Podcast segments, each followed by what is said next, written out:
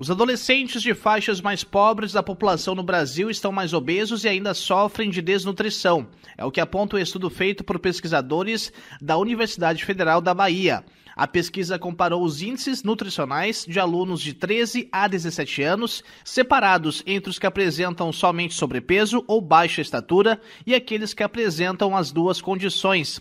Entre 2009 e 2015, o índice de adolescentes com excesso de peso na rede privada, que era de 28,7%, permaneceu inalterado, mas a taxa entre os da rede pública aumentou de 19% para 23,1%. A nutricionista Luciana Novaes destaca os fatores que levam a esses índices. Em questão de obesidade, a gente tem um consumo muito grande pelos adolescentes de alimentos prontos, alimentos industrializados, alimentos ricos em gordura, sódio. E, tem pouca entrada de alimentos naturais, como frutas, legumes, verduras. E aí acaba tendo um tipo de desnutrição muito comum no obeso, que é a desnutrição dos micronutrientes, que seriam das vitaminas e dos minerais. Além disso, foram selecionadas informações socioeconômicas de adolescentes, como escolaridade da mãe, raça, sexo e tipo de unidade escolar.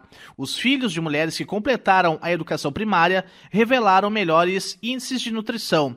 A desnutrição em período intrauterino provoca mecanismos no corpo que aparecem futuramente na vida da criança, por causa de problemas na absorção de gordura que resultam na obesidade. Então, se eu tenho um grande consumo de produtos ricos em açúcar e gordura, o bebê começa a receber isso em grande quantidade, eu acelero o desenvolvimento dessas células que vão captar mais esses nutrientes, e aí com isso eu consigo fazer com que esse bebê ele já nasça programado para ganhar peso. Então, eu acabo auxiliando para o desenvolvimento de uma obesidade futura. De acordo com a pesquisa, políticas públicas focadas na qualidade da nutrição são fundamentais para melhorar esses índices. A Agência Rádio Web de São Paulo, Leno Falck.